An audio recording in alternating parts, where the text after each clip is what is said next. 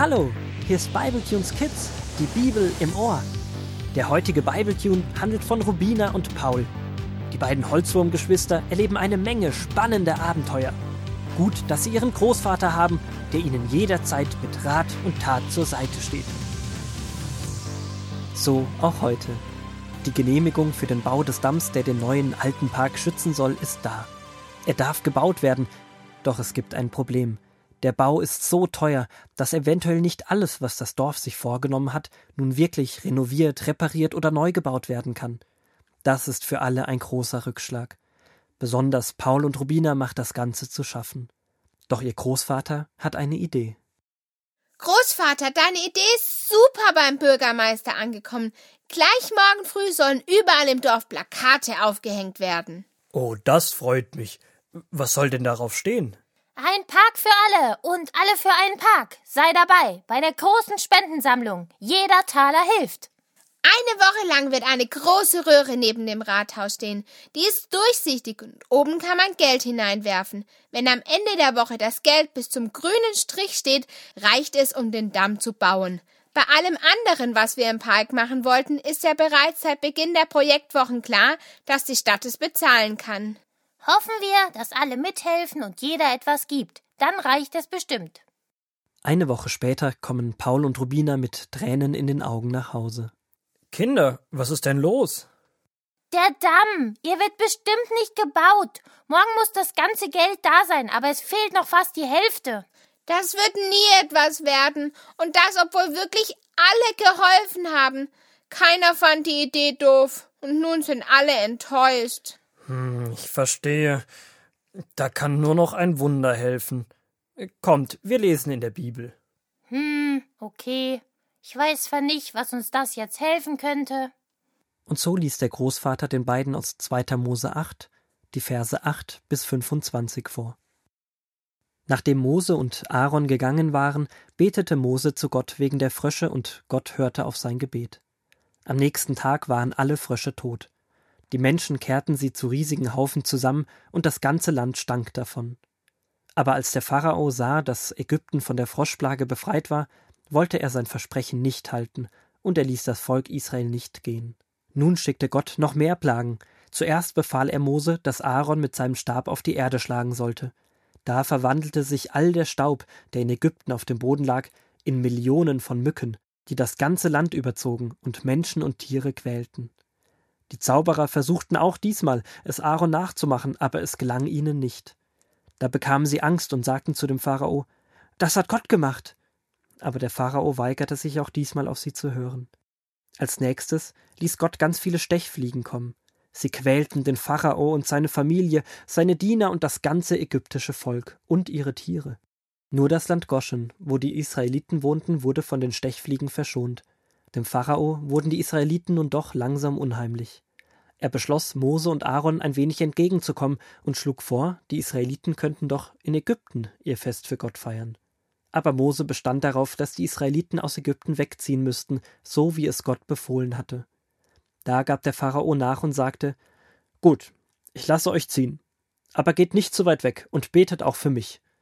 Mose versprach Gut, ich werde Gott bitten, die Stechfliegen wegzunehmen, aber täusche uns nicht noch einmal. Dieser Pharao bringt mich noch auf die Palme. Kaum ist die Not weg, schon ändert er wieder seine Meinung. Na, wenigstens scheint er es am Ende ernst zu meinen. Da würde ich mich nicht drauf verlassen. Ich bin gespannt, was ihm diesmal wieder einfällt. Ich finde es krass, dass Gott der Herr über die Natur ist. Klar, er hat alles geschaffen, aber es ist schon krass, wenn man das so liest dass er einfach so Frösche, Mücken und so weiter nach Ägypten schicken kann? Ich finde spannend, dass die Zauberer des Pharaos immer zeigen möchten, ach, das könnte auch nur Zufall sein oder hey, wir können das auch. Nur um zu zeigen, dass es vielleicht gar keinen Gott gibt, aber diesen Sieg schenkt Gott ihnen nicht. Wie meinst du das, Rubina? Als die Stechfliegen kamen, haben sie jeden gestochen, das ganze Land unter Beschuss genommen außer den Teil, wo die Israeliten wohnten. Die Stechfliegen denken sich ja nicht, oh komm, da fliegen wir nicht hin. Es wäre das Normalste, dass sie auch die Hebräer stechen. Aber Gott schickt die Plagen nur auf die Ägypter, um dem Pharao deutlich zu zeigen, hey, du bist schuld. Israel ist mein Volk, ich beschütze es, und ich habe große Macht. Im Prinzip gibt Gott dem Pharao noch einmal die Chance einzusehen, dass er Mose und Co. nicht aufhalten kann. Die Zauberer können dann nicht mithalten. Wirklich ein Wunder, was Gott da gemacht hat. Großvater, warum macht Gott sowas heute nicht mehr? Bist du dir denn sicher, dass Gott so etwas nicht mehr macht? Wir sehen Gottes Macht heute oft nicht mehr so eindeutig, wie wir es in der Bibel lesen. Aber das heißt noch lange nicht, dass Gott keine Wunder mehr tut. Ich glaube, er tut mehr Wunder denn je, nur sehen wir sie oft nicht. Oder sie passieren, wir hören davon und glauben es nicht. Das stimmt. Als ich in der Schule mal erzählt habe, dass der Flügel von Frau Schmetterling nach einer Kollision gebrochen war und er ganz plötzlich wieder gesund war, nachdem jemand für sie gebetet hatte, da haben mich alle ausgelacht und mich als Spinnerin bezeichnet. Ja, viele wollen Gottes Wunder gar nicht sehen. Und wenn sie in Not sind, schimpfen sie auf Gott, dass er nie hilft. Selbst die Ärzte haben damals bei Frau Schmetterling gesagt, dass es ein Wunder war. Aber Menschen glauben, selbst wenn große Wunder passieren, nicht automatisch an Gott. Es sind die persönlichen Begegnungen mit Gott, die uns an ihn glauben lassen. Ein Bibelvers, der uns anspricht, ein Gebet. Gott kommt uns auf ganz unterschiedliche Art und Weise näher. Wunder gibt es wie Sand am Meer, und dennoch erlebt nicht jeder ein Wunder, und das ist auch in Ordnung. Gott weiß, was er tut. Das heißt, für Wunder zu beten geht auf jeden Fall klar. Wir wissen, dass Gott unsere Gebete hört, nur er hört es sie auf unterschiedlichen Wegen. Wir vergessen auch Wunder schnell. Schau dich mal um, wie viele unterschiedliche Insekten wir in der Schule sind. Das Leben an sich ist ein Wunder. Jedes Baby, das geboren wird, ist ein Wunder. Das Gespräch geht noch eine Weile weiter und Paul und Rubina schreiben sich am Abend eine lange Liste mit Dingen, für die sie dankbar sind. Vieles auf ihrer Liste, merken sie schnell, ist nicht selbstverständlich. Sie schreiben viele kleine und große Wunder auf das Blatt. Das sollten sie öfter machen, denken sie kurz und schlafen zufrieden ein.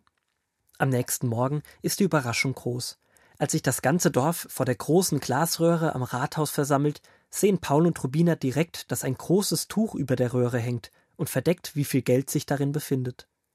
Der Bürgermeister taucht plötzlich auf und verkündigt, dass in dieser Nacht etwas passiert ist. Ein großer Schreck geht durch die Menge, aber dann lacht der Bürgermeister fröhlich, zieht mit Schwung das Tuch von der Röhre und alle staunen. Die Röhre ist exakt bis zum grünen Strich gefüllt. Alle jubeln und auf die Frage eines Reporters der Zeitung, woher das Geld komme, kann der Bürgermeister nicht antworten. Ich habe keine Ahnung, aber ich bin glücklich darüber, sagt er. Ein Wunder, sagt Paul und Rubina ergänzt. Gott tut heute noch Wunder.